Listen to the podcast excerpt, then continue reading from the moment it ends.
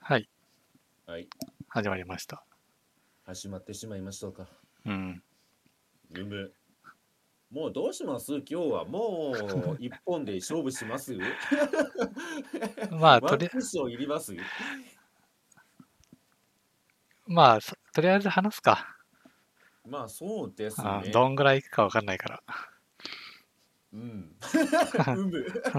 それはそう。じゃあまあ今日のメインタイトルね。はい。まあ今は公開中の映画キューブ。一度入ったら最後というね。うん。ま映画についてね。 あ、今日ね、俺もちょうど見てきて、うん、私もまあちょっと時間があったんで見てきたんですけどもまあ、マーベルの、あれなんだっけ、エターナルズ、エターナルズ、エターナルズじゃなくて、うんまあ、あえてキューブをね、キューブをね見てきたわけですよ。ちなみに全く同じ時間に、うん。マスカレードナイトやっててそっち見たかっ たですからめっちゃそっちを見たかったですからねあマスカラドナイトまだやってたんだ。まだやってましたよほぼほぼ同じ時間にやってましたよまあでもなんか今日ね自由さんがキューブ見に行くって言ってたんで、まあ、うんどうせだし見とくかと思って見てきたわけですよ、ありがとうございました。いえいえ。 まあ、 いや、正直俺しか見て、俺が、俺しか見てない体で話すつもりだったから、いや、まあ別いに。や、全いや然。まあだって、だってね、片方しか見れないと、わりかし難しいじゃん。うん、まあでもほいやら、あなんかそのの、今回に関してはさ、一応リメイクだからさ、あまあ確かにねああ、ままだだを知ってれば、まあまあまあまあ、一応。で私ね、めっちゃ悲しい事件が起きてまして、うん事件って言ったら申し訳ないんですけど、うん、あの、今年結構映画見てきたじゃないですか。うん、で、私、あの、1ヶ月ぐらい映画から離れてたんですよね、今。うん、で、今日このキューブ一度入ったら最後を見に行って、うん、そういえば前回最後に見たの何だったんだろうと思って遡ったんですよ。うん。前回がね、キューブでしたわ。ああ、あの、オリジナルの方ね。オリジナルの方のキューブを見て、まあ一応このリメイクをやるっていうので、うん、まあ見に行くかどうかわかんないけど、じゃあ昔のキューブ見直すかって言って、キューブ見て、そっから映画から離れてたんで、あちょうどね、キューブキューブでしたわ。あ。なるほどね。ちなみに、うん。オリジナルのキューブはどうですか私は好きですよ。ほまあ、などうというのはまあちょっと難しいんですけど、う。うん、まあ、捉え方まあなんでしょうね、まあ、あれ、まあ、低予算映画で有名じゃないですかうん、でもなんかなんでしょうねあの何とも言えない感じてか感情一つじゃないじゃないですかね見てる時ってういん。ろいろごちゃごちゃごちゃっていうその言ってしまったら得体の知れない恐怖うん、であったりだとかそういうものを楽しむ映画としては私は大好きですよ。なるほどだからね。いろいろんな気持ちをなんか感じ取れるんで。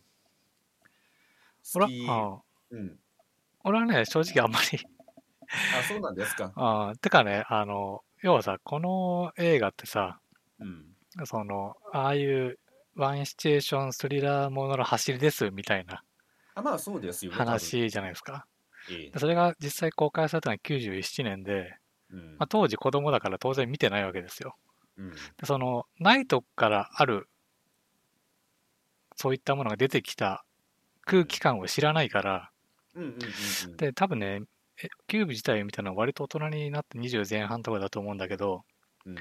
あの、まあ、そういう空気感も知らないしうんあとほら TSUTAYA とかでさうんあの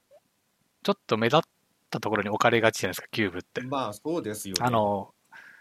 すあの横の、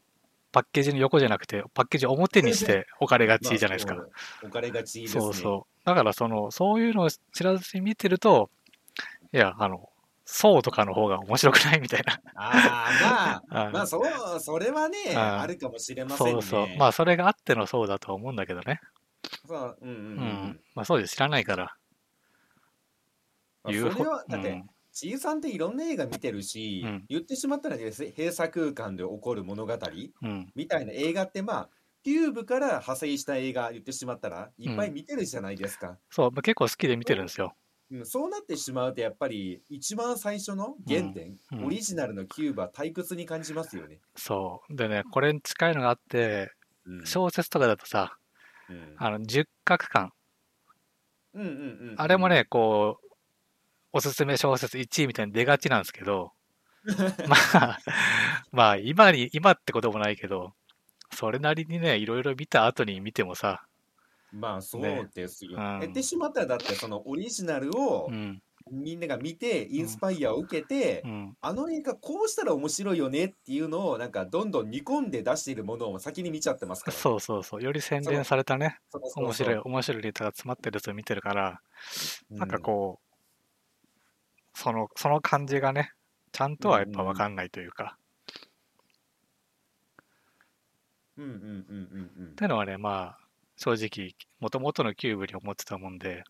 うんうんで、まあ、今回リメイクってことで、ちょっとね、あの見る前に、なんか監督、元の監督のインタビューないかなみたいな、その当時の感じとかわかんないから、うんうんちょっと探してたら、まあ別に当時の話じゃないんだけど、うん今回リメイクにあたっての、その元の、元のキューブのナタリ監督のインタビューを見たの、うん見つけたのよね。うんで、今回その作られた経緯って知ってるいや全く知りません知。らないだ。これね、もともとね、ハリウッドリメイクする予定だったらしいのよ。ほハリウッドが日本を舞台にしてリメイクする。う。えあ日本舞台はもうなんというかそれは計画にあったんですねハリウッドの自然から。そうそう。ただへー、あの、話はほぼ一緒みたいな。うんうんうん。元のね、オリジナルと。だから、その、ナタリ監督はちょっと、あんまテンション上がんなかったみたいな。 うん同じの作んじゃねえよみたいなね。 まあね、言っうんてしまったら、まあ、アジア圏に向けた、まあ、キューブを取ろうって話でしょ、だって。まあ、なのかちょっと、うそうですねん、わかんないけど全く。同じものを取るってことはああ、そうね。うんで、ただ、そのコロナで、まあ、日本に来れなくなったら取れなくなったと。まうんあだったら、日本の人たちに作っあの、取ってもらえばいいんじゃないみたいな。うんうんうんうんっていう感じで、こう、日本で作られることになったっていう話らしいですね。あそうなんですうね。ん。ええまあ、だからね、なんで今キューブって思ったけど、うんまあ、そんな経緯がありましたと。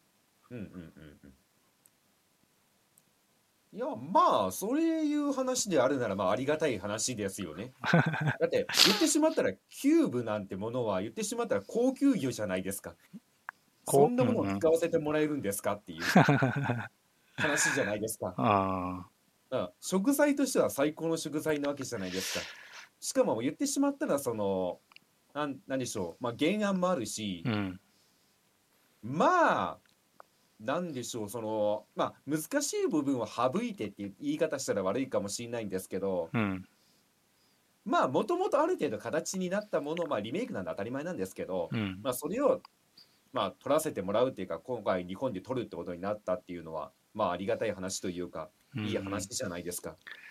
そうね。でもリメイクってやっぱ難しそうよね。その、同じにしたらさ、うん同じじゃんって言われるし、うんまあ、変えたらね、変えたら変えたでね。うん、変えんじゃねえよって言われるし、うんまあ、だからこう、全く同じでも、うんまあ、その古い映画だとね、うん新しい絵でさ、うんまあ、知らない人が見て楽しめるだろうし、うんまあ、とはいえ、見た人も楽しめるになってると、最高。最高のリメイクです よね、それうがん。生む。という前置きはよろしいかはい。 今、相当前置きを置きましたけど。あいやーあでもね、うん。うんあまあ、じゃあ、内容に触れていきますか。内容に触れていくか、もしくは、まあ、最初のざいつも通りざっくりとしたうん、感想でもいいですし、まあどっちでもいいかな。ああ、まあ、気になったとこ、とりあえず。あ触れてじゃあうんピックアップしていきましょうか。そう。でね、まあ、なんでかというと、最初はね、うんよすげえ良かったんですよ。うん、ほあの、一番最初にさ、う。うんあの、死にそうな人が出てくるじゃない。まあ、死に、間違いなくこいつは死ぬんだろうなって いう。言ってしまったら状況説明のためのモブなんだろうなっていう男がね。 ですごい死にそうな顔してるじゃない。で、あそこはやっぱ緊張感もあるし、死ぬんだろうなって顔してるし、うん。うんもうお音楽とかも何もなくてね、シーンとしてて、うんうんうんで、ガーンってね、あの、なんかつつ、なんだろうな、鉄鋼みたいのが飛び出してきてエッグホルデンが飛び出してきてね、まあ、そうそう。で、まあ、グロック死ぬと。あそこはね、なんか、あいいですねとちょっと思いましたね。まあ、まあ、キューブですよね、うんあそこは全然、あ、なんか思ってたんと違うと思い ましたね。思ってたよりもちゃんとキューブしていあるとそ思ういましたそうそうそう。でね、あとは、そっからね、あの、菅田将暉とか、うん。岡田将暉うん。とかいろいろ出てくるとこでね。でね、そこもね、なんか悪くないなと思ったのは、うん。あの、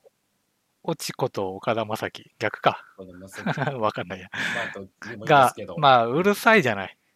うるさいですね。うん、めっちゃ喋るしさ。で、うるせえなと思ったら、うんあの、斎藤匠がね、うるせえっつって、うるせドえーン、 ドーンっつって、ああーって、ちゃんとこっちの気持ちを映像で 回答返してくれるみたいなね。うんうんうんうん。で、あの、オリジナルだとさ、あの、脱獄のプロみたいな、うんうんうん、あの、靴を投げてさ、そうですよね、そうそう、が、あの、斎藤匠でさ、うん。斎藤匠もガンガン進んでいくじゃない。まあもう周りが知ったこっちゃねえっていう、ね、 そうそうもう俺は進むぞっていう。そうそうでさ、やっぱ、全部の扉調べるなんてちょっと思うじゃん。まあそれはそうですそよね。うそう。そしたらね、しちゃかもん、一応ね、うん言いましたからね、全部の 扉調べなくていいんですかってそうそう。だからちゃんとね、ここっちがね、思ったタイミングぐらいで、なんかね、ちゃんと突っ込んでくれるし、なんかね、その辺は面白かったですね。うんうんうんいやいや、だってね、他、 どこに向かって進んでるのって思うじゃん。うん。まあそれなんかはね、そうそう。そういうのもね、ちゃんと登場人物がね、突っ込んでくれるといううん、ところはね、なんか、ああ、なんか、気持ちいいなと思いながら見てましたね。ほうほうほうほう。なるほどね。あんまりそこは気になりませんでしたねあ、。本当。うん。うん。で、あれ思ったんですけど、で、まあうん結局全部の扉調べていくことになるんですけど、うん。あれ、開かない扉があるっていうのは原作からありましたっけ、あれ。あ、かないのあったっけな。なんか原作なかった気がするんですよね。あ開く扉、開かない扉があるみたいな。があって、あ。うん。まあ、それは確か原作とは違うなって、あ、ここちょっと変えてきたのかなっていうのはね、最初に感じましたよね。うん。で、あの、トラップあったり、うん。まあ、あとは、あの、数字ね。うんうんうん。数字がまあ、げあの、オリジナルだと、いなんか素数じゃないみたいなうんうんうん、流れがあって、進んでいくけど、トラップが発動するみたいなね。ああありましたね。そうじでもう一個そのよ読み解かなくちゃいけない数字がねうん秘密があるみたいなその辺はちょっとだけありましたね素数ってちいょうっととだけありましたねまああそこの謎についてはやっぱりその、リメイクっていうのもあってかなりはしょってましたよね。うん、うんだいぶはしょるなと思って。うんまあまあまあまあ。ただうんどうなんだろうね、まああそこじっくりやっちゃうとちょっとくどいのかなと思ったりもしたんですけど。ただそあの言ってしまったら、まあ、原作のキューブあうんの中にあるそのミステリー感というかうんやっぱりその時点でちょっと薄れてしまったなと思ったのは思ったんですよ。うんあそこの謎をそんなさらっとやっちゃうんだっていうのは私の中では思った。ああ確かに俺らのとこあそこ、まあ、よくわかんないよね正直見てる側としてはうん、勝手にキャラクターがこう解析していくからうんうん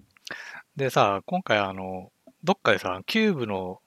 キューブというかその部屋うん、部屋がこう連なって大きなキューブになってるみたいな、うんうんあの絵が描いてあるっていうね。そう ね。まあ先人が残したんでしょうけども、うんあれは。まあそうだ最初に死んだモブかな。うん、で、あそこを、うんなんかね、もしかしたら、うんあの、要は前に、あの、一応、今回の映画中は設計、設計図というか、うん、そう、設計者が描いたみたいなことを確かに言ってた気がするんだよ。ううんうんうんうん。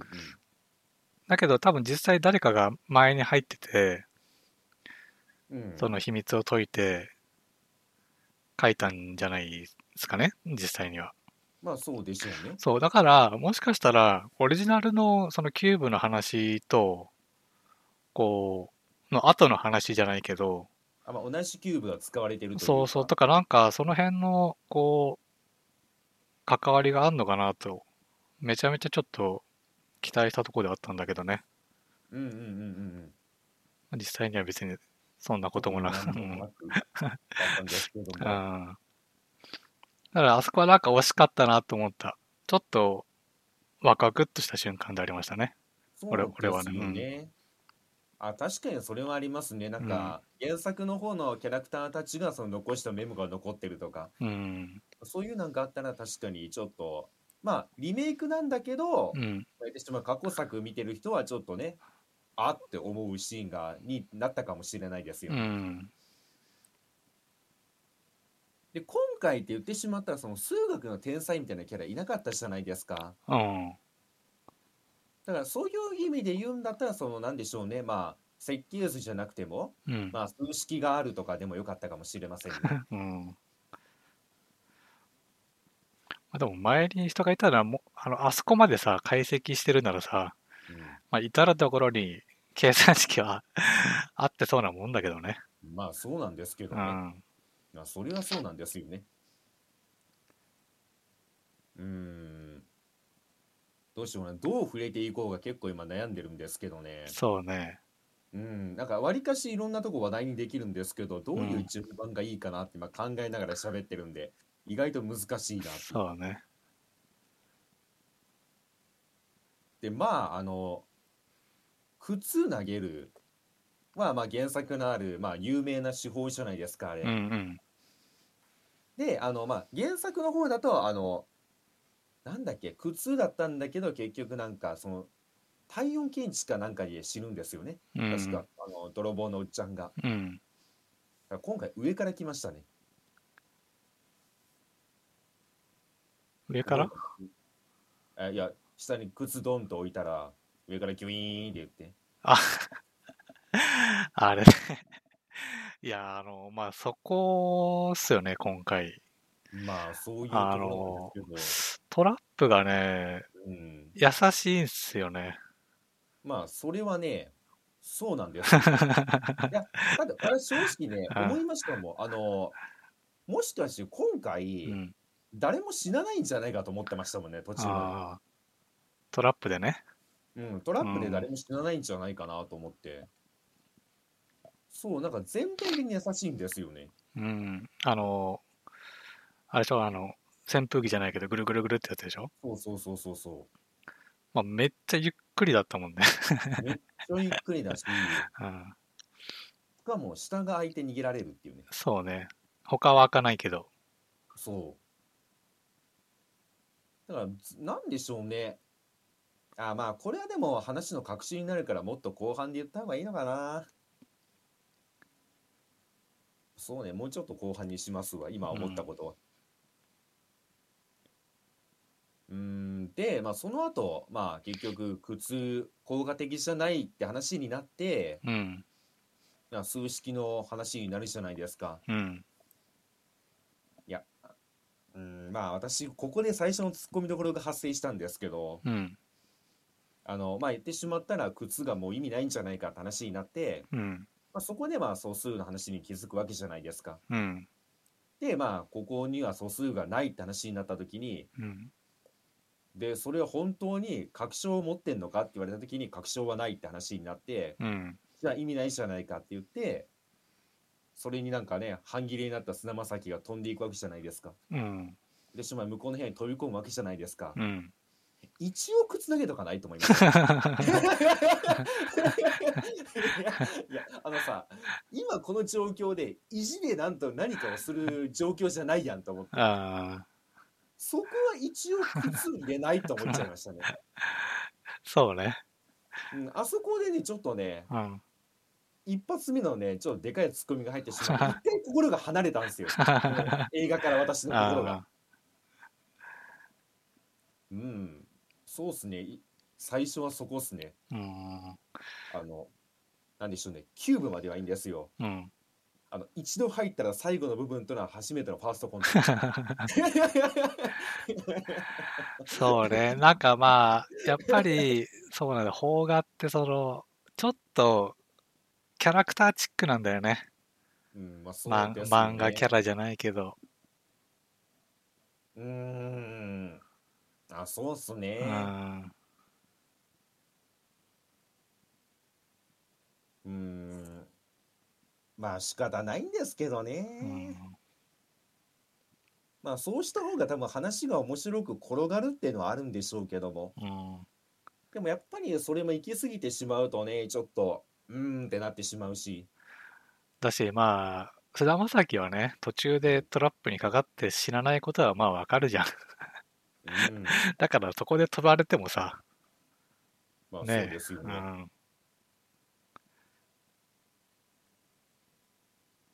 で、まあその後どうなったっけ待ってくださいね。ちょっと今順番を追っていかないと。どっかでね、足を踏みを外してしまう。まあでもヒューマン、まあその何でしょうね、邦画チックなところで言ってしまうのであれば、うん。序盤ちょっと間延びしてるなと思ったんですよね。うん。で、ちょっとこれ、あーこれちょっと軽い時間が続くかもしれないなと思ったんですけど、うん。あの、キューブの中を進行する速度うん。自体は速いんですよね。うん。だからまあ、あそこで助けられましたね、本当に。言ってしまったらなんか、まあ、なん、あれ、なんて言ったらいいんですか。まあ、言ってしまったら、そのガチャンガチャンガチャンで開くシーンだけ、うん。何回かループさせて時間経過をその表現するっていうやり方。うん。まあ、あれにはちょっと助けられたシーンは結構あったなと思いました、見てて。ああ、まあそのさっきのさトラップがしょぼいじゃないけどさ、うん。まあ、結局緊張感がないんですよね。まあね。あのうー、んああ、そう、緊張感の話をするのであれば、あの、一個めちゃめちゃ、ここ、あ、これね、セカンドコンタクトね。うんうんあのー、あの音を出しちゃいけない部屋あったじゃないですか。ああの部屋って、あの原作のキューブ見てたらわかると思うんですけど、あ一つの山場なんですよ、あれっうてん。そうね。一番緊張するシーンでもあるしう、んまあ言ってしまったらね、まあ、基本的に変化がなかったんです今まで言ってしまったら靴投げてまうあんその、その中でちょっといざこざが起きての繰り返しなんですけどうんあそこでちょっと空気感変わるじゃないですかうんおっていう緊張感のピークが一回迎えるというかうん。だったんですけど今回そこの緊張感が薄くて、まああれ全だって俺じゃのさ、うんまあ喋っちゃいそうなやつがいるわけじゃない。そうそう要はそうそうクワイエットプレイスの赤ちゃんみたいなのがいるわけじゃない。そうそうそうそう そうもう爆弾がいたんですよ、あ今回はもう言ってしまったらそのうーんと何でしょうね登場人物はキャラクターチックな面があるんですけど、あうん言ってしまったらそのぶっ飛んだ個性のキャラクターっていなかったじゃないですかうんだから言ってしまったらまあ常人が、まあ、あの人数いてあの静かな部屋うんでまあ声出しちゃダメな部屋でまあ確かに緊張感はあるんですけど、うん。爆弾を抱えてる時の緊張感に比べたらね、弱くなってしまうんですよね。 そうね。どうあがいてうも。んだから、あそこを一つの山場なのにもったいないなっていう感じはありました。ああ、まあだから、確かね、えっと、元のやつだと、一人一人渡ってたんだよね。そうですね。うん、だって音がね、出たらみんな死んじゃうから。そうだこから今回まず一人に入って、うん、まあ、全部のところの数字を見て、うん正解の部屋見つけて、一人一人そこに向かって抜けていくっていう。うん。なんですけど、今回、全員降り て、そう全員ねで数字見て、正解だっていうところで全員で抜けていくんで、 そうそうそう巻くなーと思って。。 まあね、あの、いないですからね、まあそうですね。走っちゃう人が。かまあそこをなんかわりかしサクッと抜けてしまうんだなと思ったらまあ言ってしまったらさっきのその砂正樹のうん。感情論じゃないですけどなんでしょうねまああるわけじゃないですかちょっとしたいざこざがうん。いやお前早く行けよって感じの時に止まってあーって靴を落としてしまうあのシーンがうん。まあなんかちょっと緊張感に欠けますよねあそこのうん。うーんなんでしょうね。あの、原作は、さっき言った通り、その喋ってしまうかもしれないキャラクターがいて、うん。もう、これどうなんのっていうパニックじゃないですか、あれって見てる方の緊張感って。うん。でも今回って、あ、苛立ってる、苛立ってるっていう。あ、これなんか起きるぞ、なんか起きるぞっていう。うん。なんかそれなんか何でしょう、予期できてしまうんで、ちょっと、こっちも準備できてしまう。うん。しかもまあ、助かるしね。そう。なんで、ちょ、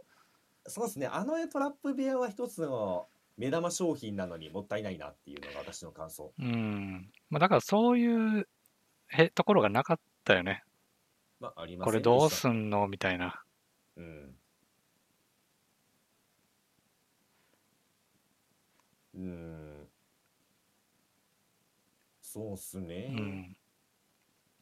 割とこう、その、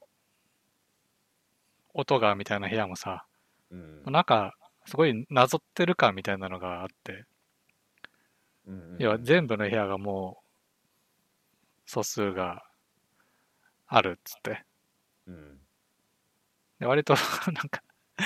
無理やり声走ったら、ね、トラップが出て、うん。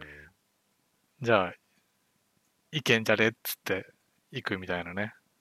そうでなんすかね。ねとりあえずうんなんか原作にあった部屋を全部一応やっとこうか感が、うん。まあ、拭えなかったというか、そこはまあそうですね、原作と比べてしまうと申し訳ないんですけど、うん。残念というか、うん、そうですね、うん残念なところかな、まあ、ざっくり言ってしまうと。そうね。まあ、まあ、っていうか、に日本リメイクするにあたって、うん。だからちょっとその世界観を変えたいじゃないですけど空気感世界観、うんいや違うな映画に見せたい部分を変えたかったんだろうなっていうその試みは理解できたうん。ただそれがちょっとなんだろうなまあ行き過ぎてしまったというか、うん。キューブってタイトルがちょっとねおざなりになり始めたんですよ、ね、 あのあの これ言いたいことわかりますあ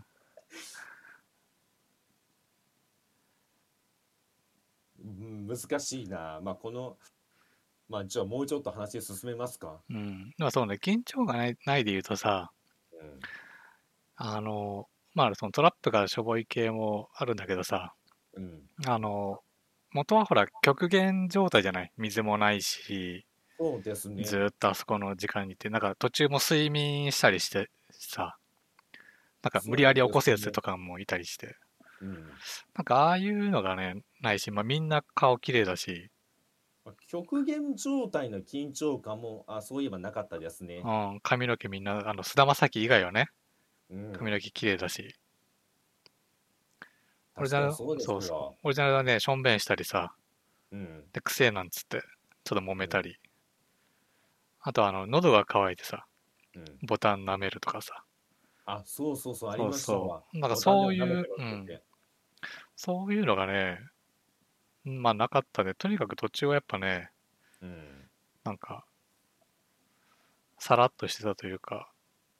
あんまり、うん、スリラー感がなかったですね。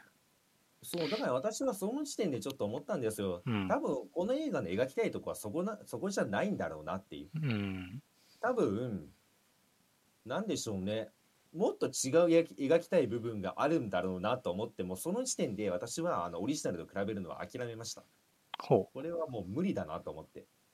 多分あの原作知っててう。うん。求めてるそのハラハラ感だとかもう本来もはやもう知ってるものうんオ。リジナルの方では多分この映画に求めてはいけないなと思ってしまってほ思ってしまったというか思っただからなんでしょうねもうこれはこれとして見ないと多分楽しめないなと思ってうん。そのまあ無音の部屋抜けたあたりで切り替えましたね多分この後に多分この映画が言いたいことがいっぱい出てくるんだろうなと思ってほう。あのね私は察しましたよ、これキューブじゃねえなと思ってあー私はその時点で気持ちを一回ね切り替えましたからでその後にあのねサードコンタクトがあるんですよ私の中でのほあのさっき言ったその設計図がある部屋あったじゃないですかう。うん。あそこねもともとトラップがないんですよねああ、そうね。普通に入ってたもんね。そうだけどあれなんすよね岡田君がブチ切れた瞬間トラップが作動するんですよねうん。だからそのなんでしょうねそういうもんじゃないじゃんもうキューブって多分 うん。ここはもうサードコンタクトで私はね無の境地に達しましたから結局でもあの、感情が、で起動するやつはよく分かんなかったな。さいうん最後まで見ても。うんまあ、今回さ、そのもう、かとりあえずもうネタバレも含めてさ、うん言うとさ、うんあの、なんだっけ、あの女の人うんが、こう、なんだろうね、あアンねあん、アンねあの、東で、なんとかさんの元奥さんね、そうねが、あの、要はキューブ側というか、キューブまあキューブ内部のまあシステムというか、うん、まあ、そういう話だったじゃないですかうん。なんだけどさ、じゃあ岡田将生くんがさ、うんの感情であのトラップが発動するって何なんだったんだろうね。マジでわかりませんねしかもねあのシーン私ねやめてほしかったのが、うん、岡田君がねどんどんフラストレーション貯めるたびに、ね、毎回部が赤くなるんです ようんあれね本当にやめてほし くてあのねバーってしまいそうになってあー あのあのなんでしょうねその、まあ、言ってしまったらその演技で正直もうそのなんかあ今溜まってるんだなとか爆発してそうなんだなってわかるじゃないですかうん、そこになんていうかそのアニメチックというか、うん、二次チックなその背景描写みたいな感じで色変えられてしまうともうギャグなんよ。あの元のオリジナルのキューブはあの要は色を変えることで違う部屋だよってそうそうそうそでこう実は別にね実際には撮影してるとこは1個なんだけどう。うんあと部屋色を変えることでいっぱいあるように見せ見せてたんだけどもう今回部屋の色が途中で変わっちゃったらさもう同じ部屋やんみたいな感じがすごいよね。いや、すごいかったですうね。ん、うん。なんでしょうね。うん。てか実際の問題、うんあの感情によって部屋の色自体が変わってるのかそういう描写なのかが分かんなくてあそこ。これ分かります言ってること。うん、だって部屋が真っ赤っかに変色するんだったら周りのリアクションがないとおかしいじゃないですか。うん、えなんで部屋赤くなってんだみたいな話になるじゃないですかうん、だとしたら多分そういうなんか描写なんでしょうけどうん。それやられてしまうと面白いなと思って なん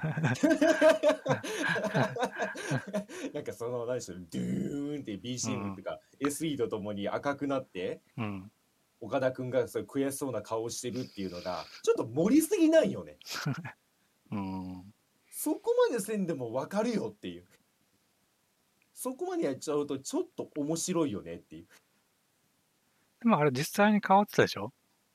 まあ一応ねあのなんかデジタル演出もあったじゃないうんあの CG のなんかこう感情に反応するようなやつまあありましたけど、までだもああい平う野紫耀事件自体が変わって、うんトラップが作動したんだとしたら、うんなんでだろうって話し合いがあってしかるべきだし、うんそこがなかったんで、まあ、もうあの時点でちょっとキューブ、そしてトラップというものが薄れ始めるんですよね、どんどんどんどん。影を潜め始めるというか。だからあそこ何だったんでしょうね結局っていうまあ、も、うん。マジで謎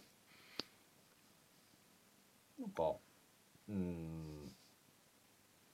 まあだってあの時点で正直まあその何でしょうねその何かの実験だとか、うん。まあ、黒幕がいるっていうのはもう分かってしまうわけじゃないですかうん。そういうプログラムがあるんですから。っうん。てなるとなんかなんでしょうね設定が透けるというかその一番最初私がそのキューブの面白かったって言ったみたいなうん。その不可解というかうん。理解できない怖さっていうのがもうないですよね。うん。そうね。まあ、今回、その、黒幕が明確にいたし、うんあの、みんなね、あの、何かしら、こう、抱えているものがうん順番に明かされていくわけじゃない。まあ、内内容は分かんなかったけど、うんあの、斎藤匠はもう、早う行かないみたいなうんだけで、 なんなんで早う行かない、行かんかったのか分かんないし、うんだけど、まあ、何かしら、こう、事情がみんなあるわけじゃない。まあ当然事情がそうんで、一人だけない、その、それが語られないやつがいる時点で、まあもうそいつなわけじゃない。うん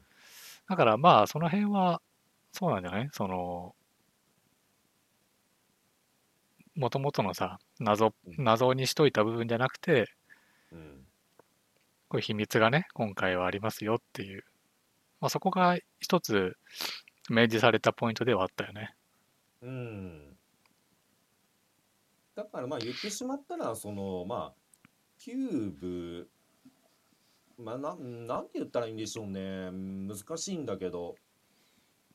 まあキューブっていうものにあんまりスポットライトは当たってないんだなっていう印象もはやここの時点であー難しいなどうしようかなこれね今私の中で葛藤があってうん。わりかし思ってたことをぶちまけるかそれともこのままちゃんと理路整然とやっていくかで結構今葛藤してるんですよね。なるほどね。いや、まあそのターンはね、来ると思いますよ。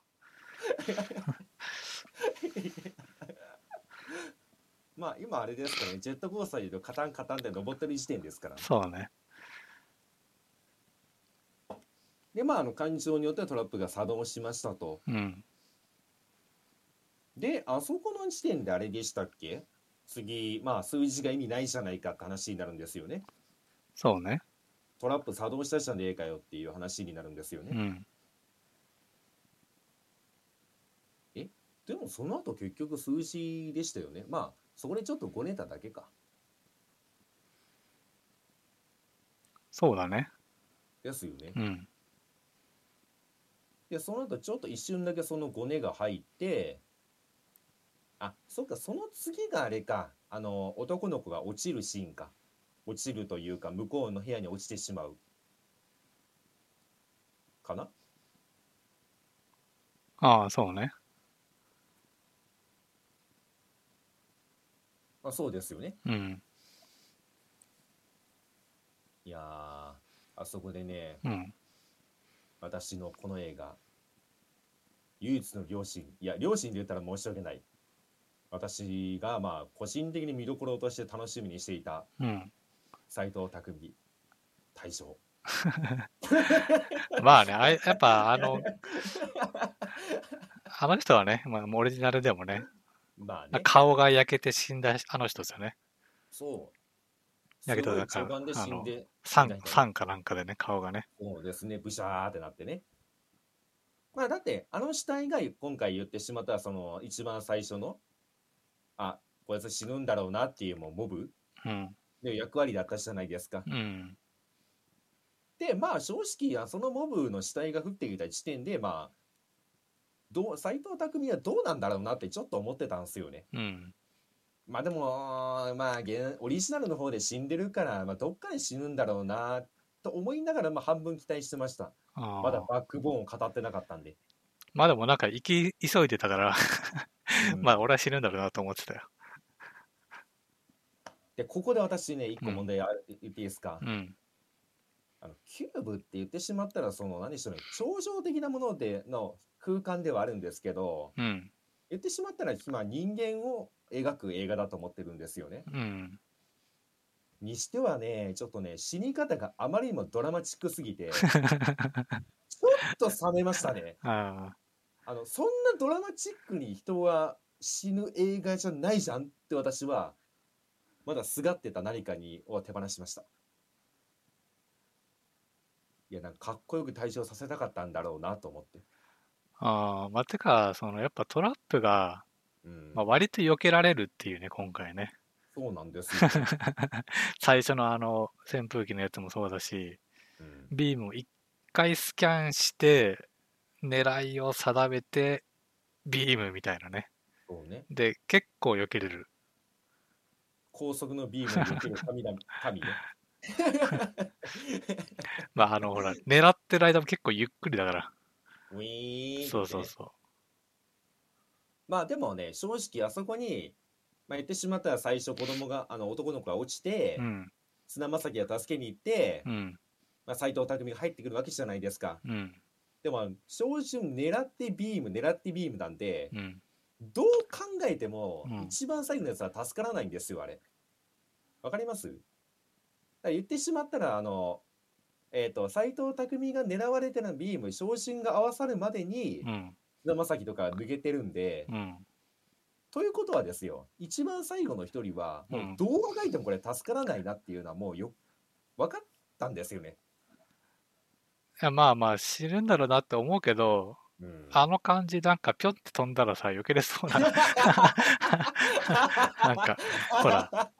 よくさ刑事ドラマでさこう銃撃こうゴロゴロしながら避けるじゃないまあ言ってますあねのあの感じでいけんじゃねえかなっていう速度感だってね全体的にまあそうですよね、うんしかも3人人入って一人一人しか狙われませんから そうねもうちょっと まあ でまあまあ2人を助けて斎藤匠が対象するんですけど、うんあまりにもドラマチックすぎて、うんちょっとね違うなって思ってしまうどほうしてもなんかうーんいやこれねちょっと邦画の悪いところが出たなと思ったのは、ううんなんでしょうねその大御所さんとかうんまあもちろんその目玉のキャラクターであるだとかを殺す時にうんちょっと劇的にしようとするんですよね。うんあのねいやまあわかるわかるんだけどなんかねちょっと私それやられてしまうとねまあうんもちろんそういう映画ならいいんですよ うんいいんですけどキューブみたいな映画でそれやられてしまうとねやっぱり映画から心が離れますねあ本当俺はねあんま気にならなかったなどっちかというとそあのうんマジですかどっちかっていうとそれ以前のそのトラップが優しいから、 なんかつまんないなっていう。 だから別にその、劇的な感じになったり、ドラマチックになったり、ああいう人情、なんだろうね。あのしっ、個かり人やるストになったのは、まあ別に、あそうですあかいいとしても、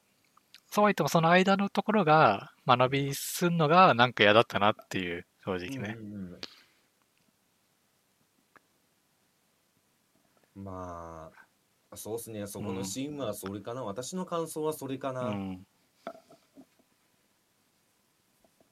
えーまああれなんですけどね最初に千里さんが言ってたそのなんか登場人物がキャラクターチックになってるっていうう多ん分そこの延長線上なんですけど、やうっん。ぱりそうですねそこが鼻につくって言ったら悪い んですけど ちょっとね なんかなと思ってしまうあ、本当。 まあいいや、さ俺は斎藤匠だしなと思いながら見てたよ。まああの、そうなんですよ。うんまあ、ハイアンドローをね、見た人はね、うん 別に、熱く死んでいく人なんですよ。あーなるほどうねん。まあ、それよりも、あの、ゆっくりビームがね、やっぱ、とか、あの、上のやつとか。あそこの尺長かったですからね。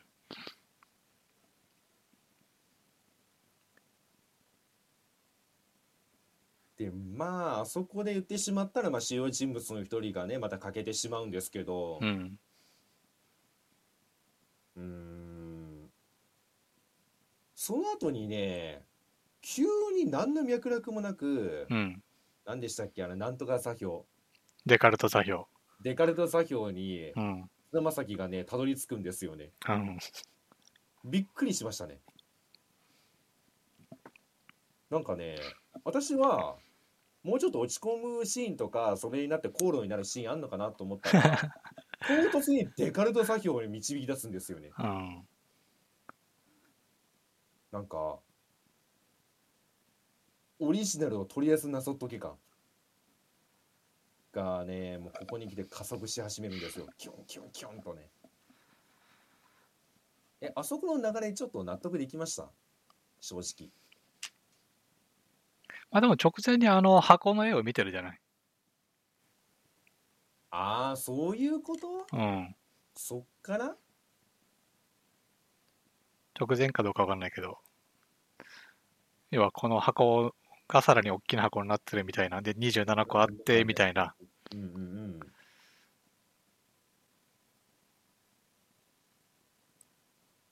えこれね難しいなちえさんがどっち側かわかんないか らな私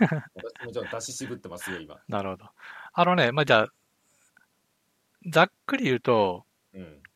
面白くなかったけど、うんなんか惜しかったなっていう俺の感じですとしては。あーその、特に最初はやっぱりちょっと面白かったし、うん一番最初は本当、本当に一番最初はやっぱり、あ、なんかキューブ始まるんだなって感じだったし、その、うんさっき言ったうるさいところにうるさいって突っ込むし、うんなんかこう、気持ちよかったんです、結構。うんで、トラップがとにかくしょぼいのと、緊張感がないのと、うんだからその辺がこう学びしてたりするんだけど、そのさっき言ったキューブの絵が描いてあって、うんなんか、実は、その、マスターがいてみたいんじゃなくて、そのオリジナルとの関わりがあったらよかったなっていうような感想なのよ。うんうんうんうんうん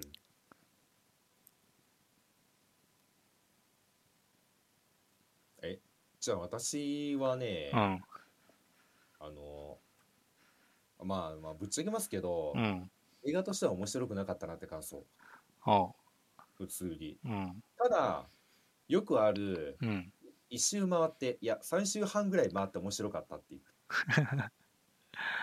あのなんでしょうねうーん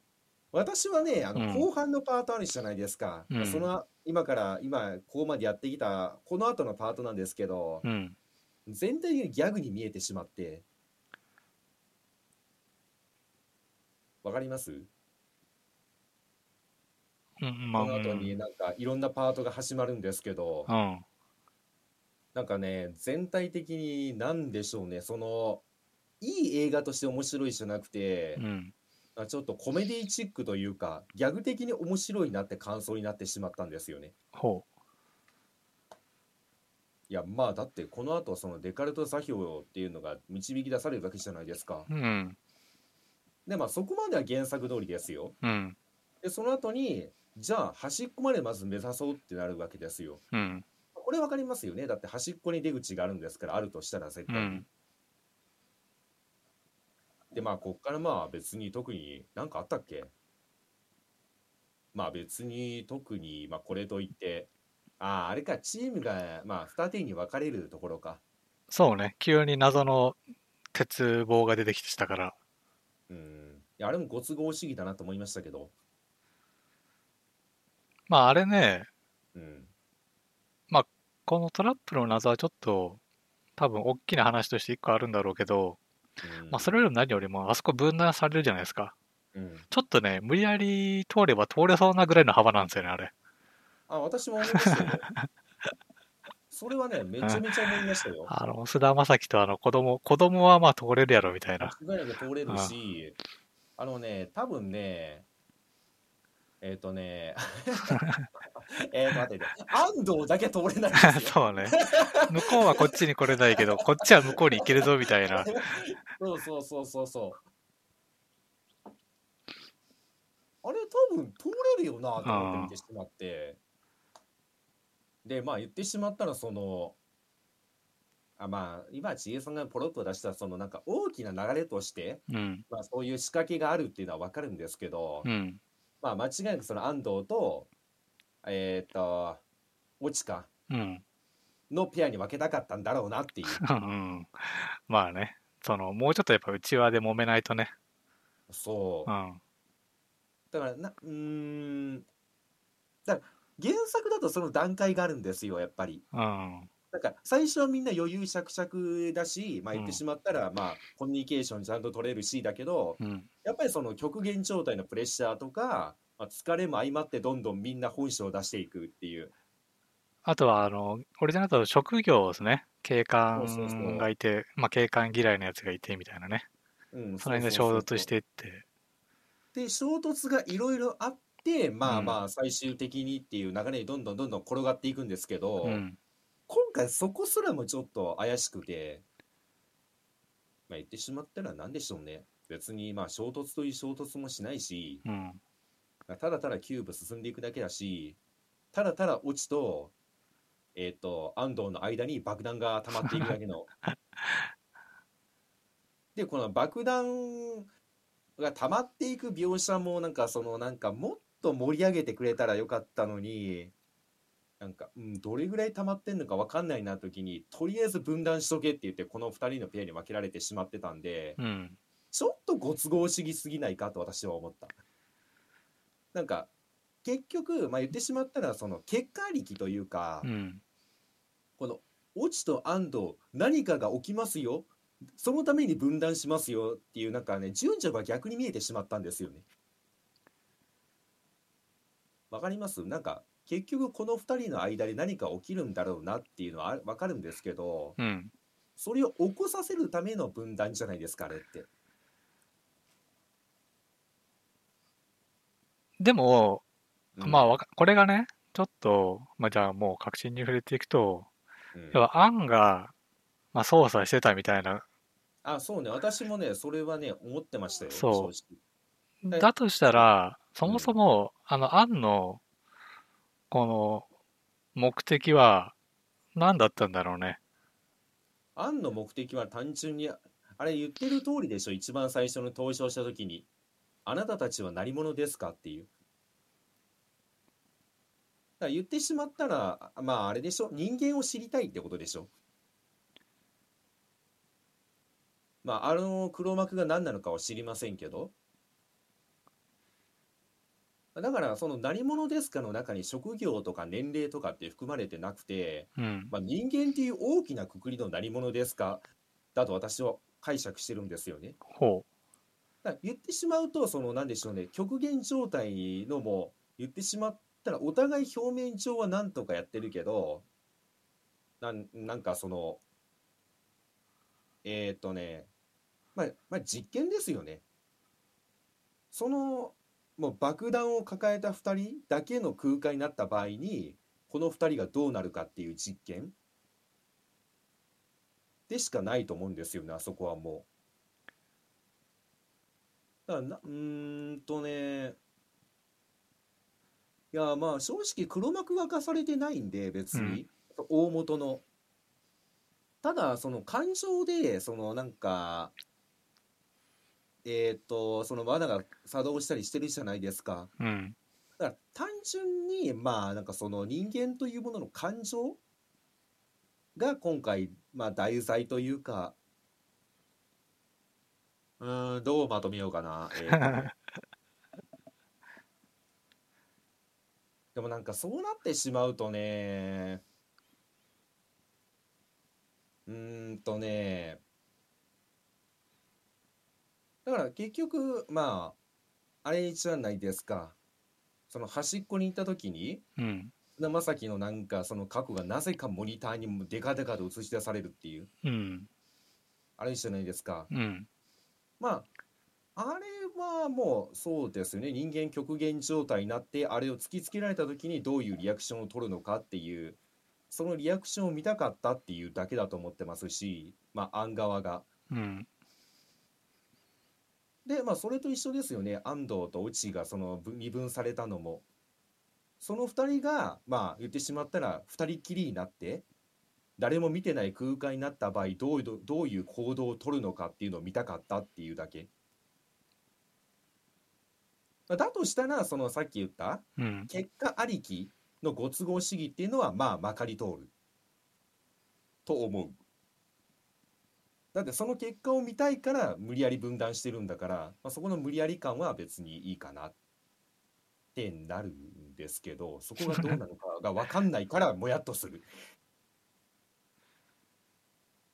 まあ、そこはもうこっちで早々で補うしかないんですけど、まあそうね。あの、まあ最終的にいろいろ明かされてないから、うん想像の域は出ないんだけど、うんなんか、その、あれって、あの世界において現実なのかな俺はなんかあんまそんな感じがしなくて、うんまあ、さっきその、緊張感がないって言って、そのみんなね、しっこもしないし、うん喉も乾かないし、なんかその辺も、こう、ネタとして入ってるのかなとちょっと思ってて、うんうん要は、なんだろうね、半分死んでる状態みたいな、じゃないけど、うんほら、結局、あの、菅田将暉君がさ、その自分の罪をこう、告白するというか、償うって話じゃない。うんまあだから、その、まあ、それ以外の人もさ、何かしらこうみんなね、常に傷のあるようなうんうんうん社長がいたり、あその、あとは、あの、岡田将生君は、えー環境のせいにして、まあ、自堕落に生きてきて、でもまあ困ってるみたいな。うんうんだから、なんかそういう、なんだろうね、その、罪をこう出す場所。うんまあ、ある種精神世界じゃないけど、うんなんかそういうところなんだから感情に反応したのも、なんかそういう、うんその現実のその、ああいう機会があってって話じゃないのかなとちょっと思ったね。うーん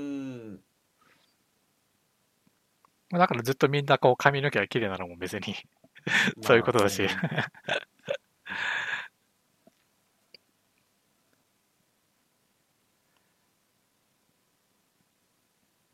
あーまあねそういう解釈もあんのか果たしてでも、うん、どうなんでしょうね結局映画は側の意図がちょっと伝わりにくいというか そう。で、最後そこまいで考えてるのかどうかって話なんですよ結局、でも最後生き残ったのが、うんえっと、その罪をね、自分でこう飲み込んで、で、その自分を変えられた菅田将暉くんじゃないですか。ん菅田将暉は生き残ってませんよ生き残ってるよ。ああまあ一応生きてますけどまうんだキューブの中にいますがうん。まだ死んでないじゃないですか。まあ死んでませんねでしまだょ。で、まあ、あの、子供はさ、うんまあ、そもそも、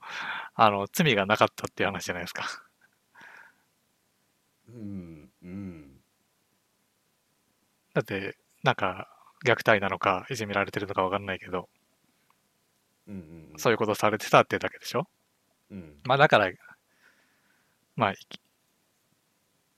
生き残れましたと。えーそういう設定にしちゃうまあそうだと思ったけどな、うん。そういうだからそう、だからうん、ちゃその、そういうところで、あの、ちゃんと、こう、罪を、自分の中のね、こう、罪をこう、うまく食材できた人は生き残れて、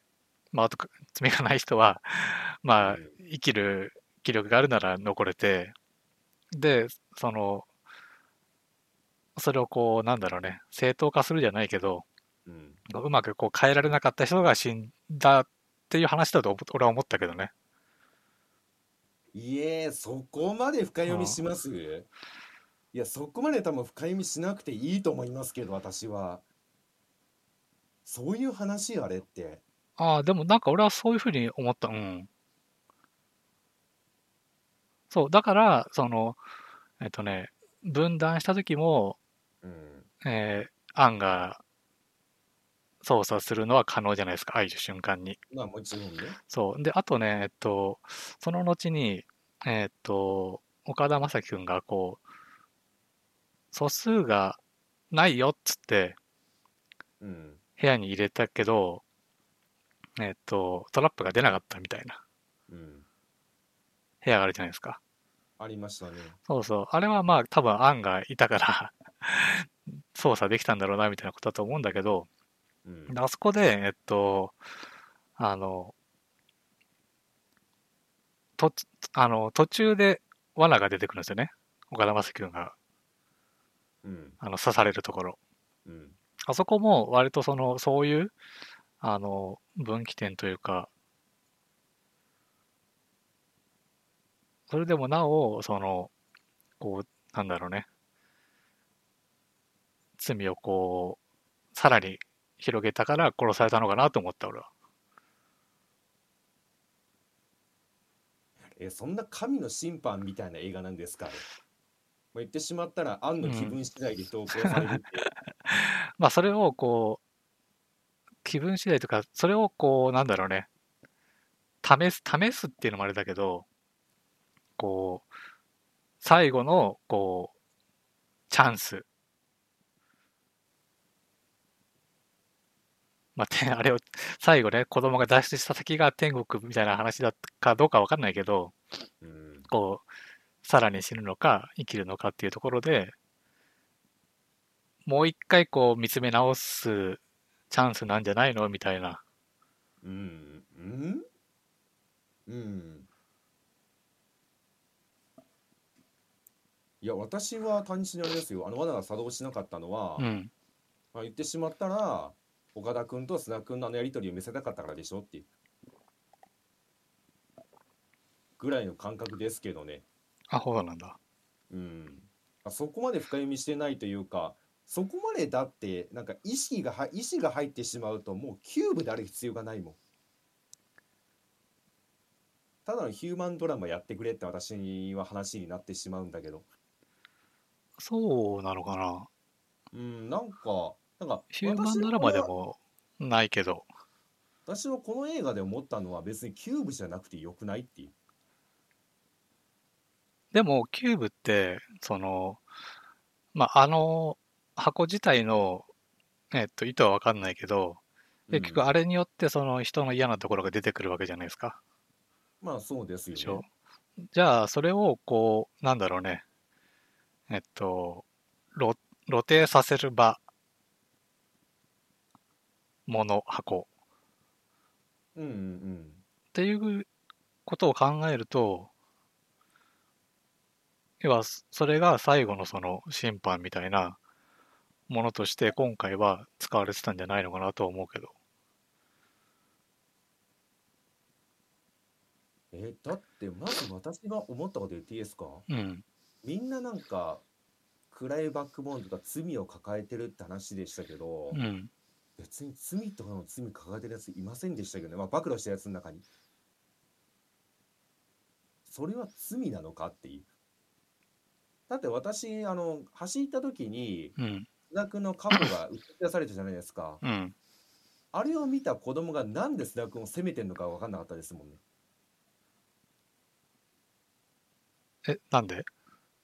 え、なんでえ、あのシーン、っていうか別に本人は悔いてるんですよ。うん。だから例えば、まあ、私の過去を、私と知事さんがあの場にいて、うん。私の過去ではあの須田君の立場の私の映像を見たとするじゃないですか。うん。責めますだからそれは、あの子供が、えっと、自分と、あの、死んだ子を、こう、同一化したからでしょ同一化。要は、自分が本当は助けて欲しかったみたいな話話じゃないですか、あれって。ああ、まあそうですねで。しょだから、あれは、えっと、確かにその菅田将暉に言ってるんだけど、あれはあれ、あの子自身の心の叫びなんじゃないの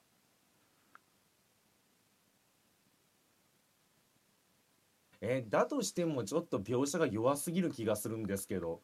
まあぶっちゃけ裏の裏をまで読めば多分そういう解釈もできるんですけどそこに結びつく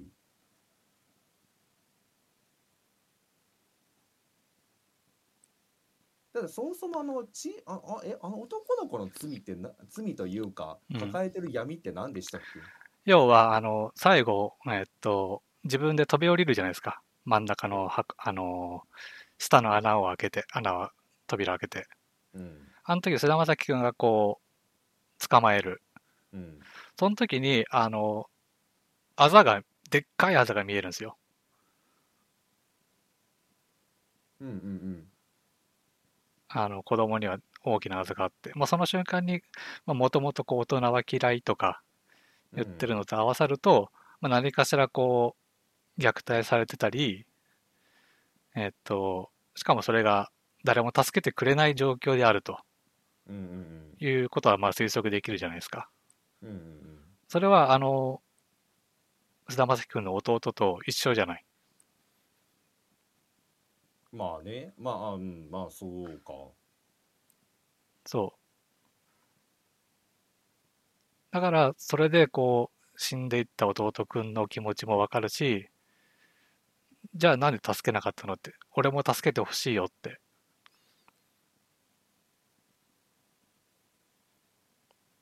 ええそうなるそうそう。で、最後、うわかんないんですけど私そはこを助けたわけじゃないですか。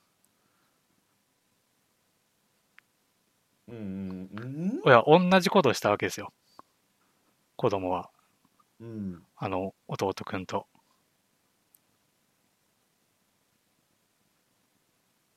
でも今回は、菅田将暉くんは手をこう差し伸べることができました。いやダメだわもうそこまでのその何でしょうねバックボーンっていうか別に何もなさすぎて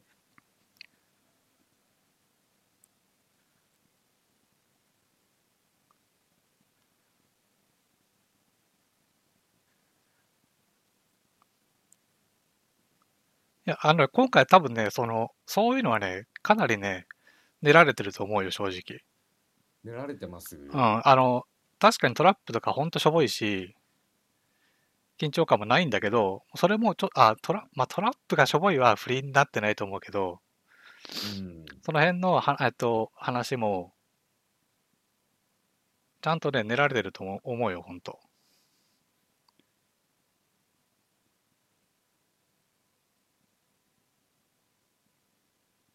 ええ知恵さんに言われたら確かにそうかもしれんなと思いますけどで、例えばさ、その、こあの、菅田将暉君のさ、あの、弟が飛び降りたシーンが投影されるシーンあるじゃない。うんまあ、あれってさ、あの、何の技術かもわかんないじゃん、そもそも。わかんないですねあの別にあのプロジェクターがあるわけでもないしさ。うんっていう時点でさちょっと突飛なものというよりかはさこうなんていうのかな精精神性のあるものじゃないの。あれただ単にその急に彼の過去を見せましたよって話じゃなくてなんだろうねちょっとち違う世界というかそういうなんか現実ではない話なんだよってことだと思うけどね。あそうなんそうですかうん、でじゃあそのまあどこまでかわかんないけどあのまあ菅田将暉が中心かどうかわかんないけど大きな話で言うと菅田将暉の食材の話じゃない、まあそうですねうん、最終的に、まあ、手を差し伸べることができました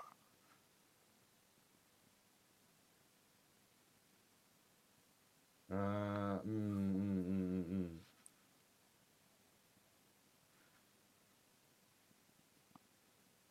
でその変えられなかった人たちは死にました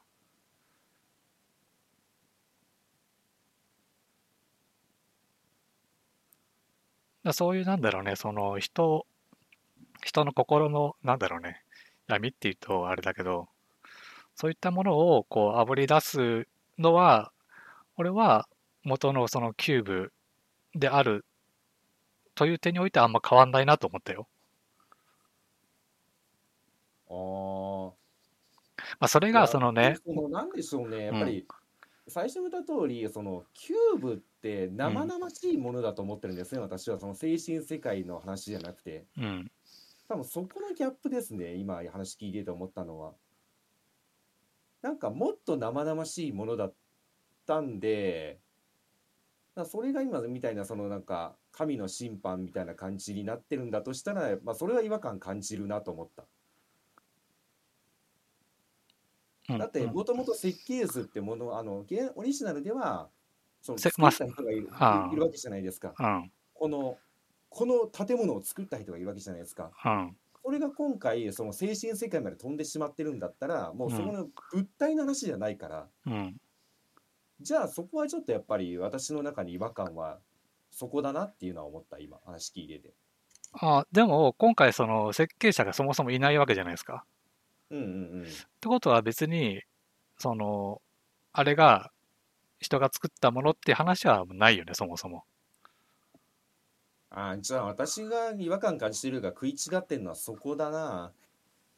どうしてもそのもともとその誰かが作ったものっていうなんかやっぱり認識で見てしまってたからうん。だとしたらすごいチープだなと思ってしまってた。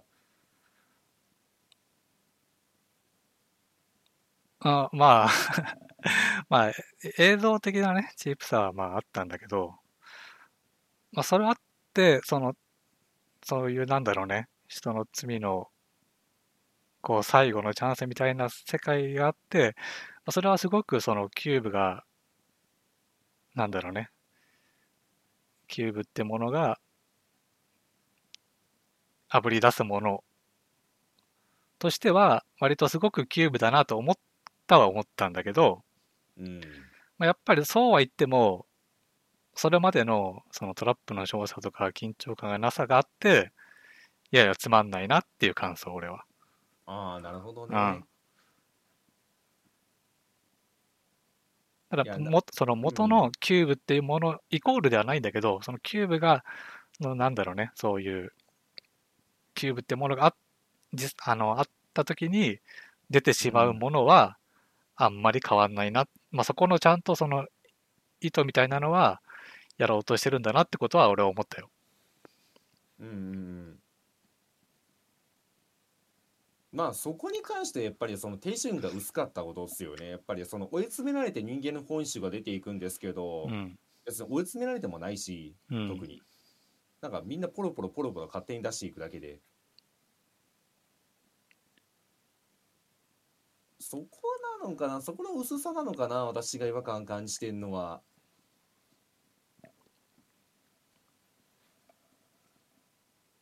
あーでもまあなんとなくまあまあまあまあまあなんかその私がつまんなかったというかなんかそのなんでしょうねそこまで多分ちゃんと読めてたら面白いんでしょうけど、うん私はその言ってしまったらオリジナルのキューブってものがあの言ってしまったら人工物であると。うんでそこでまあ言ってしまったら人間を掘り込んで、まあ、実験なのかなんか知んないんですけどうんそこで起こる物がも物語によってそのなんでしょうね、まあ、言ってしまったら人間が壊れていったりだとか、うん追い詰められていってまあ喧嘩も起きるしみんな余裕なくなっていくで水分もない寝不足にもなるっていうまあ言ってしまったらもう全てリアルなものを想定してたんですよね。うんまあ、これってもう全部がリアルじゃないですか現実に起きうるうんうんだってもうまあ実際にはキューブ箱があったらねまあ、作れるかどうか置いといてああまあ、キューブっていうものが存在してるんですからそのうんものとして物体としてただ今回がそこじゃなくてもう完全にその何でしょう言ってしまえば SF の世界全部がって話なんだとしたら、うんまあ私が感じてるそのつまんないつまんなかったっていうのは多分そのオリジナルの方で感じたものを求めてしまったから今回のその SF はつまんないってなってるんだなと思いました。なるほどね。まあ、もともと、まあ、設計、あそうね。まあ、今回特にその辺が、まあ、変えられてるから、その、と、その、設計者もいないし、うんしかもこの、最後はね、あの、次の人たちも出てきたじゃない。次が出てきましたねう。ん。出作まだ入ってんのに。そ。いいう点だし、あの、アンの存在が、うんちょっ、と、なんだろうね、現実離れしてるから、うん、まあなんかそういうことなのかなと思ったね。 うんうんうんうんうん。まあ、私はどっちかというと、あの、直近であれなんだっけ、あの、なんか変な、UFO の中かなんか、その選別を行う、なんかデスゲームの映画あったじゃないですか。あれなんだっけ。知らない。ちょっと待ってくださいね。ちょっと自分の遡るの。えー、っと、えー、っと、えー、っと、あれはなんじゃっけな。これじゃねえ。あれ待ってくださいね。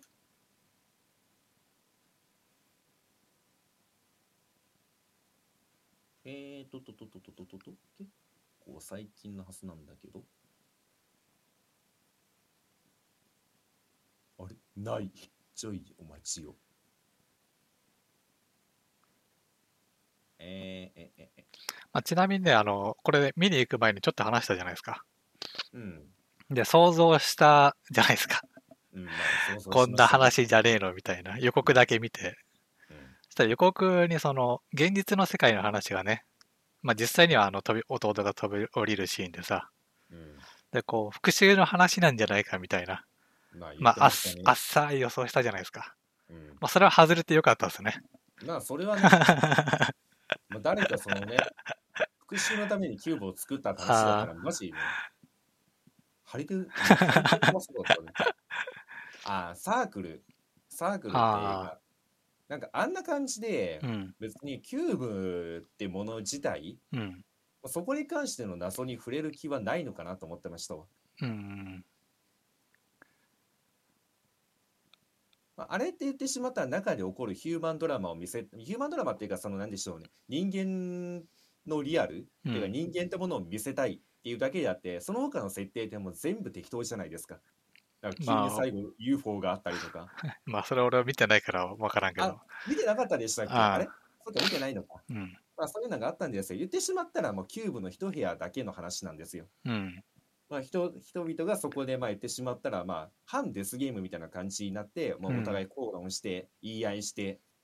まあ、人間の本性をさらけ出して喧嘩をするでそのうち最後一人だけは生き残るっていうゲームだったんですけど、まうあ、んもちろん人間の汚い部分いっぱい出てくるんですよ人種差別だとかうん、男女だか子供だからとか老婆だからだかみたいな話がいっぱい出てくるんですけどうん、これで言ってしまうとまあその小さな部屋の中でうん、その人間のリアルを描くというか、まあ、今、社会で抱えてる問題ですよね。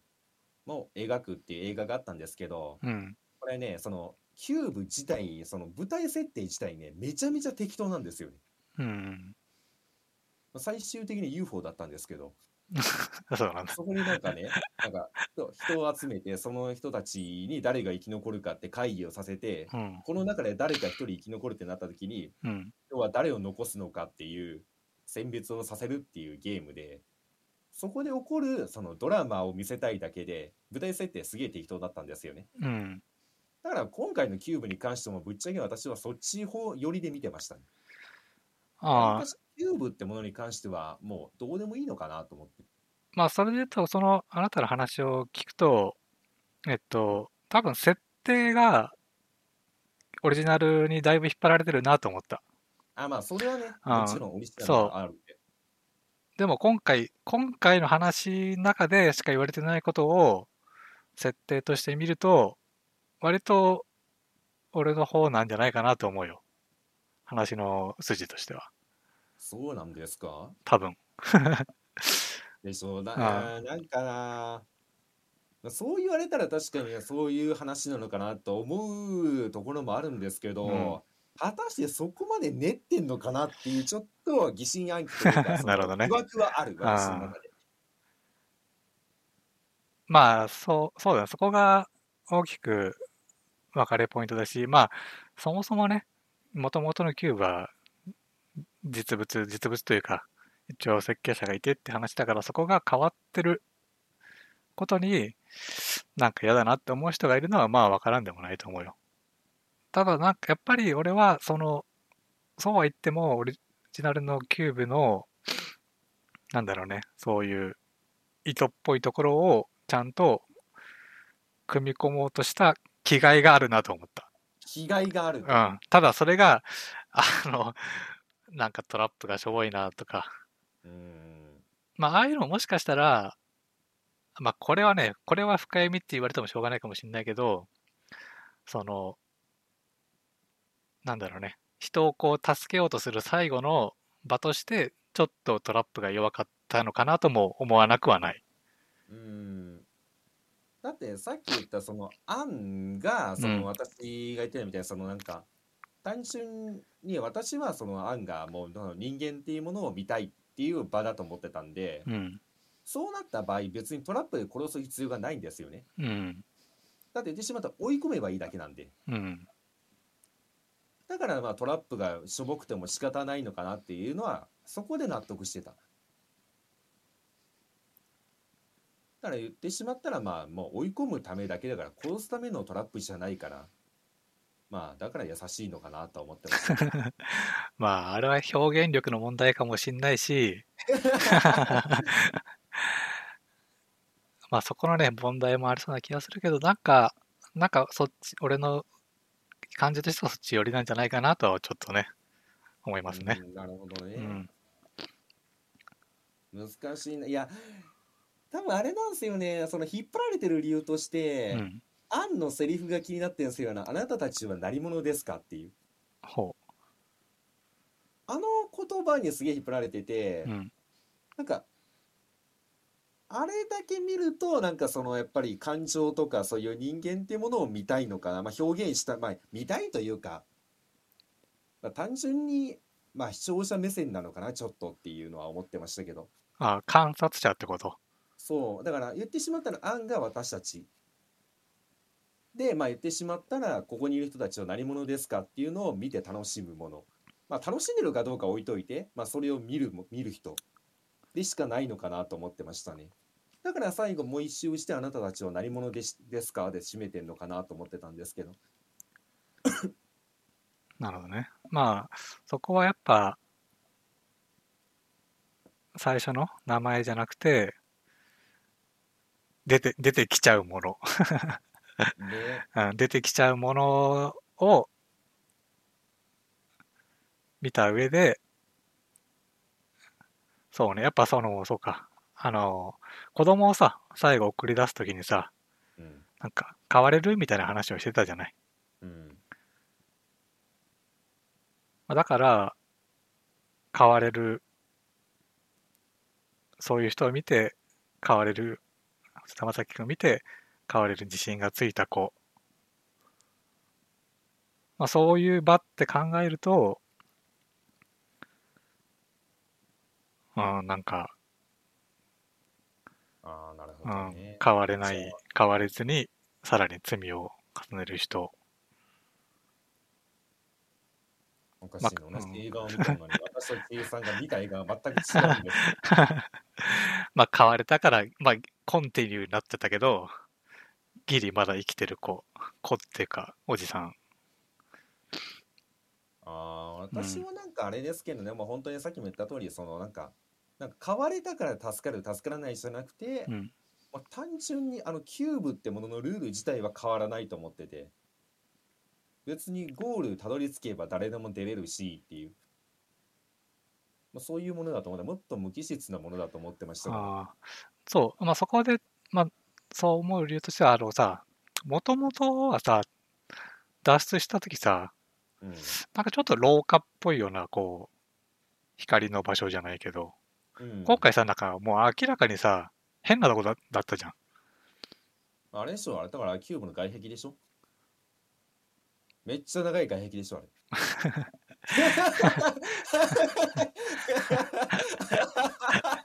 いや、外壁と外壁はあれだからね、あれ。それ自体はやっぱりあまりデザイン性がありすぎるから、それ以上でもそれ以下でもないと思ってますから、私は。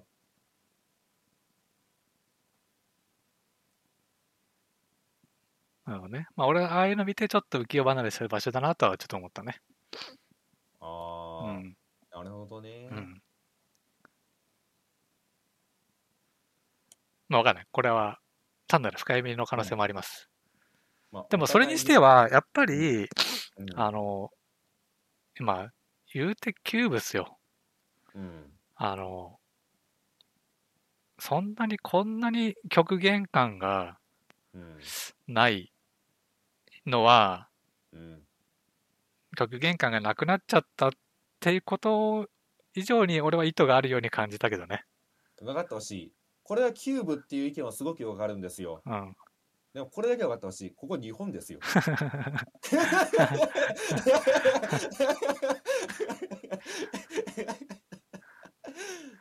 あーなるほどね、うんいやまあなんかちいさんの確かに解釈でもできるなとは思ったすごくは、うん納得はしているけどまあでも正直なところまあしょ、まあ、どっかでなんか監督の解説とかが入んない限りはまあ正直わからんなああ、まあね。うん、確かにそういう解釈も今思うとあるなと思っうた、ん。それはそれで納得できるただ多分ね、うん。世間一般で見るとそこまで深読みしてる人はいないと思いますよ私の方の意見のが圧倒的に多いと思いますよああ、まあそうだろうね。まあだし、うんまあキューブだしね、言うて。うんうん。まあそこまで、なんか変えちゃうみたいなところはあるから、うん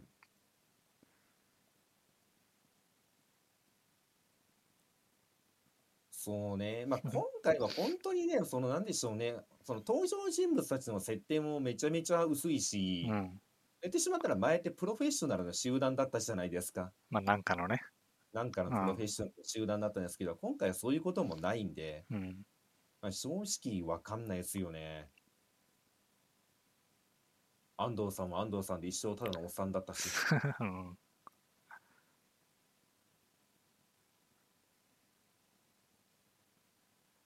その辺のインタビューまた出たら見てみたいな。そうだね。まあ、てかこんなに割れるとは思わなかったから、いやあの、パンフ買ってくればよかったな。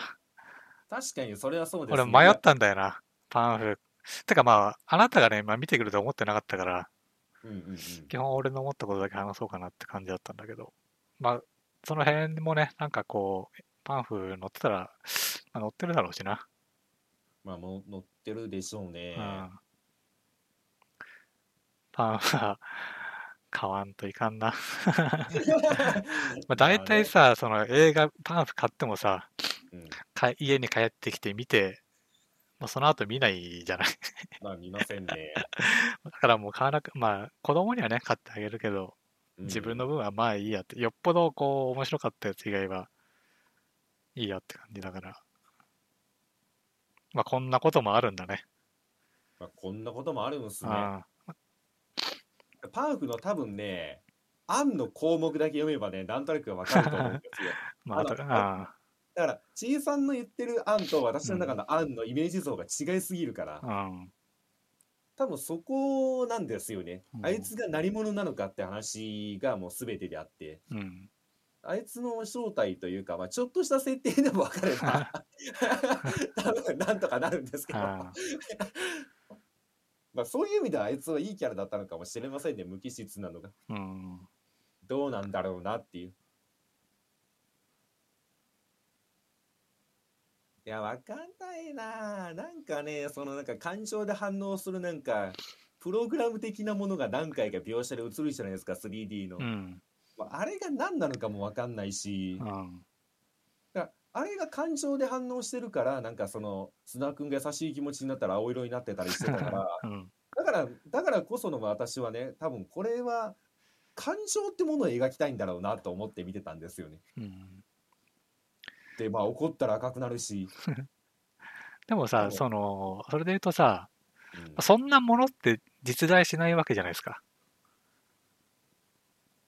まあまあまあそうですねでしょあだからさっき言ったじゃないですか私はもう途中で切り替えたっていううだん。からそうこれは多分、んもう人間の感情を描きたいんだなと思ってだからもうそういう目で見始めてしまったので私は途中からそう、だから実際にあんなものは存在しないじゃん。その、何もつけてなくてさ、勝手に感情に反応するなんていうシステムは世の中に存在しないわけじゃないですか。うんまあだからやっぱり、そういう現実的な話ではないんじゃないかなとは思ったけどね、見てて。ちょっと、ただあのデジタル表現がデジタルだったから、うんややこの、げ現実感はあるんだけど、なんかやっぱそれにしては、その、ああいうものがある、その、説明がつかないから、いや、これね、うんあの、一回ね、その気持ちを言すとして、私の気持ちになって考えてほしいんだけど、うん、私はそのなんか、まあ、キューブってものは存在してますと。うん、で、これは感情を描きたいんだなと思って、その映画を見てたわけなんですよ。うん、あの、キューブの端隅っこ行った時にう、ん。菅田将暉の過去が映り始めた時の私の気持ちわかりますその精神的なものじゃなくて、うんキューブってものがあって、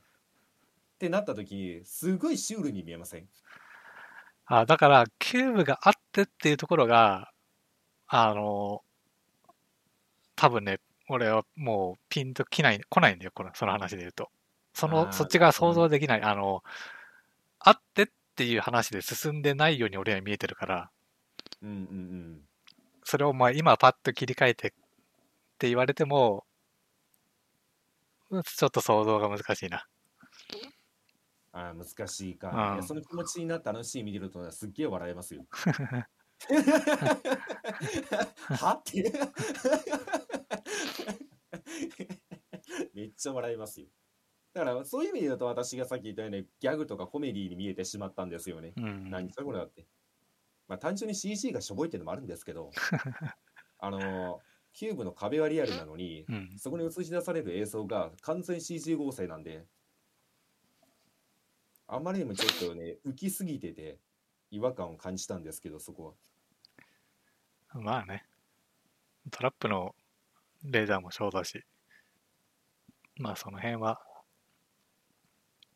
その辺はまあ、そんなもんだよ。いや、レーザーのしょぼさをう、ん。じゃあ、いや、私あの、あの映画の中で一番しょぼいと思ったトラップ言っていいですか。うん。まあ、人をやったかどうかの基準じゃないですよ。うん。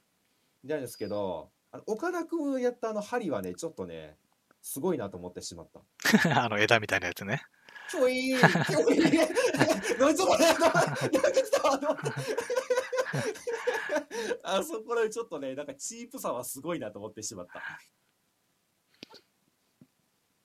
で、まああのね、岡田君がやられた時はちょっとズワッとしたんですけうど、ん。その後須田君を狙い始めたあの針を見た時にすげえチープだなと思った。あ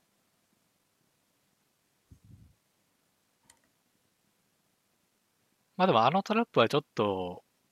新しかったね。多分なんか想像するに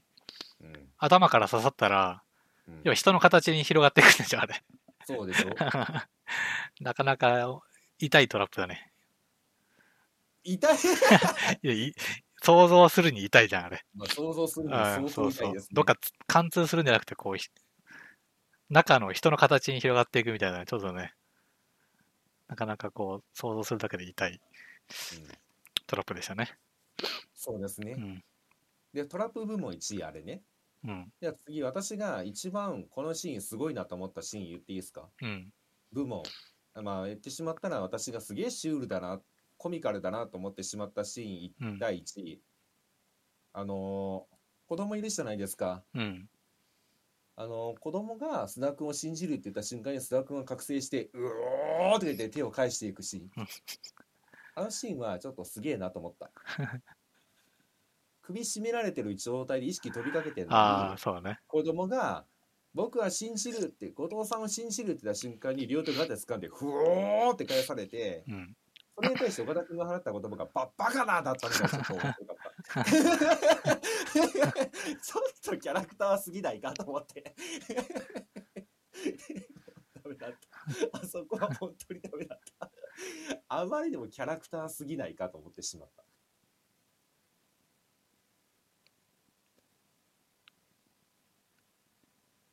かなうあんでもそうなんでしょうね。なんか、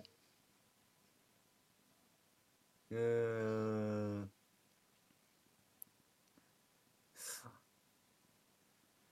難しいのかなやっぱりね、その登場人物がキャラクターになってしまうっていう現象は。いや、わかんないですよ、ぶっちゃけ。うーん。まあでもそのシーンもうん。その実際に本当にキューブがある実際に生きてる人たちがやるってなると、まあおかしいじゃない。まあおかあしい。急にあの覚醒して首絞められてる、ボーってなると。うんでも、ほら、精神世界と考えるとさ、うんまあなんかありな気がしないでもないじゃん。なしですよ。あのそれが起こりうるかどうかの話じゃなくて、あ流れとしてなしですよ。そうかなうん、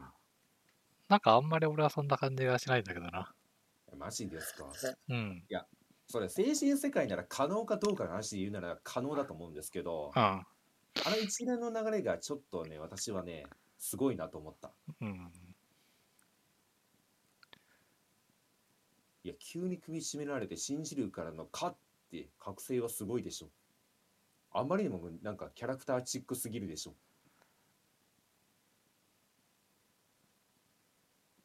で返されてる方がバカなって言う んですよ。言うまあ、そうね。その辺のセリフは、あれだけど ね。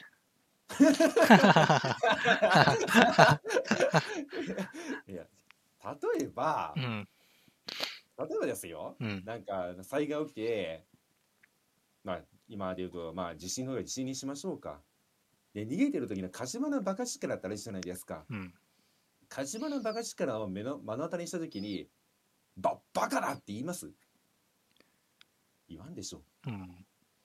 だからそういうところがなんかね、私の心がスッと後ろに引いてしまうんですよね。あまあね、その辺はまあ、法まあ、法、法がですからね。まあ、セリフ回しうと、んあとね、あの、砂君のアップが異常に多い。あそうね。邦画だからねって 言って。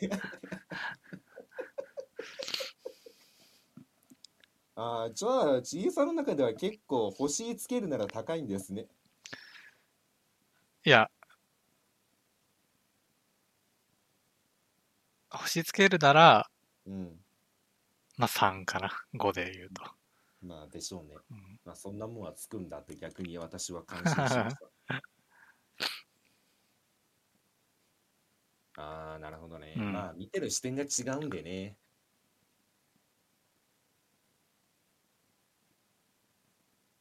ちなみにう私んちょっと調べたんですよね、キューブって。あの今どうなってんのかって調べたら、うん。一応続編あるらしいですね。キューブってものがどういうものかっていう設定と、うん。その黒幕の方も結構もう出てきてるみたいですね。あ、元のやつでしょ僕のやつで。そうそう。でも、あの、元の監督はもう何にもかかってないよ。あれ、今回でも協力って書いてましたけど。あ、今回はね。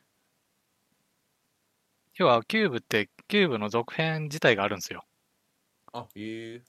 らそっちはもうその元のキューブ作った監督とはもう関係ないところで作られてる。ええで、。今回は、キキューブのリリ、ニーリメイク。そう、リメイクだから、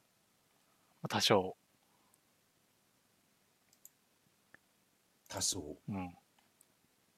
えー、なんかどっかにインタビュー入ってないのかなマジでちょっと気になってきたわ。どう いう、あの映画どういう意図があるのか。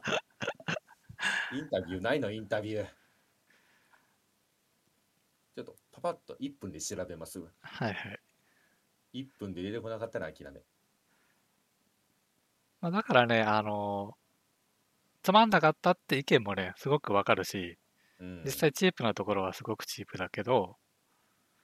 やっうん。リメイクっぽい意義はちょっと俺は感じたね。なるほどね。うん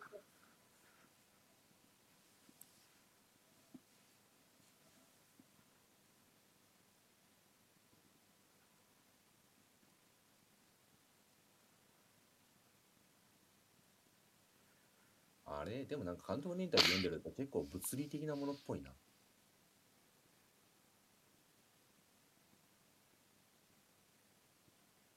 ああ、でも違うのかな難しいな。意外とインタビューが長いわ。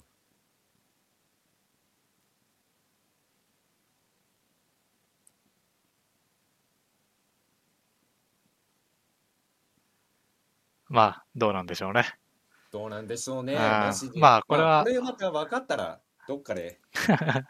と挟みますか。うん。まあ、わ、分かったらっていうか、別に監督がどっちって言おうが、うん正直どっちでもよくて、うんその、他にね、見た人がどう感じるか、みたいなところの方が面白いんじゃないかな。まあそれはそうなんですあねだって確かにこんなに別のものになるとは思ううん、そうそ意外意外うんここまで割れたのは初めてかもしれまう。せんねあ大体ね、なんとなくお互い言わんとすることはわかるんです けど、今回ね、喋ってる途中に違和感感じたんですよ、正直。あ、本当。で多分、ちいさんの中で割と好評だったんだろうなと思って まあ、 こう私の中でう、ん、相当に 言ってしまったら、まあ、お笑い会ぐらいになるかなと思ってたんですけど、ああなるこほどね。そういうれ、テンションで来た感じだ。 うん、あこれ違うな、途中で、いや、だから言ったんですよ、途中で、このままちょっと真面目にや るから。もう言いたいこと言うかどうしようかななるって言って。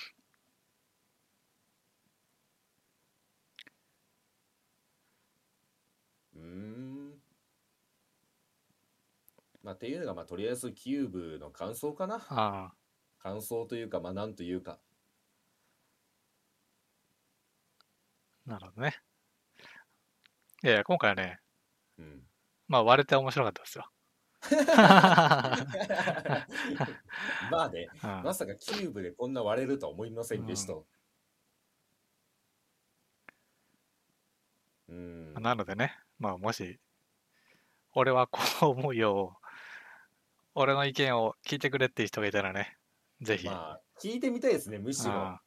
むしろ、まあ、どっち派かでもいいし。ただ、これをね、聞く前に見てほしいけど。 まあ、難しいんだけど。あまあね、 まあ、見た人がいたらね、ちょっと話を聞いてみたいなで。そうね。まあ両方多分ね、いそうだし、まあ他に、他の意見もね、なんかで出るかもしれないしね。うん。ってな感じですかね。まあ気づいたらね、やっぱね、うん1時間40分経ってますね。 1時間40分経ってますか。いやー、途中ちょっと学びして申し訳ない。探り探りやったんでまあね、最初はこう、 さまあ確かにね、だいぶ探り探りだったな。 いや、まあだってお互いわりかし歩調合わせで喋るのかなと思ったら途中でなんか差し合い始まってたんでちあょっと牽制をそっちの牽制を見ないとこれまずいなと 思って探り探りすぎたわもうちょっとお互い最初から言いたいこと言っていけばよかったじゃあまあそんな感じですかね。そんな感じですねじゃあまたなんか次回なんかあればまたやりましょう交流会あじゃあ今回じゃはあ第 15? 15 5回 ,5 回。あ、15、い いね。15まで来たか。とうとう来てしまったか。まあ、15回にこのキューブっていうのでね、まさかのちょっとね、いつもと違った雰囲気になったけど、はいはい。いいじゃないでしょうか。そうね。ではでは、はい。お疲れお様で疲れした。様でした。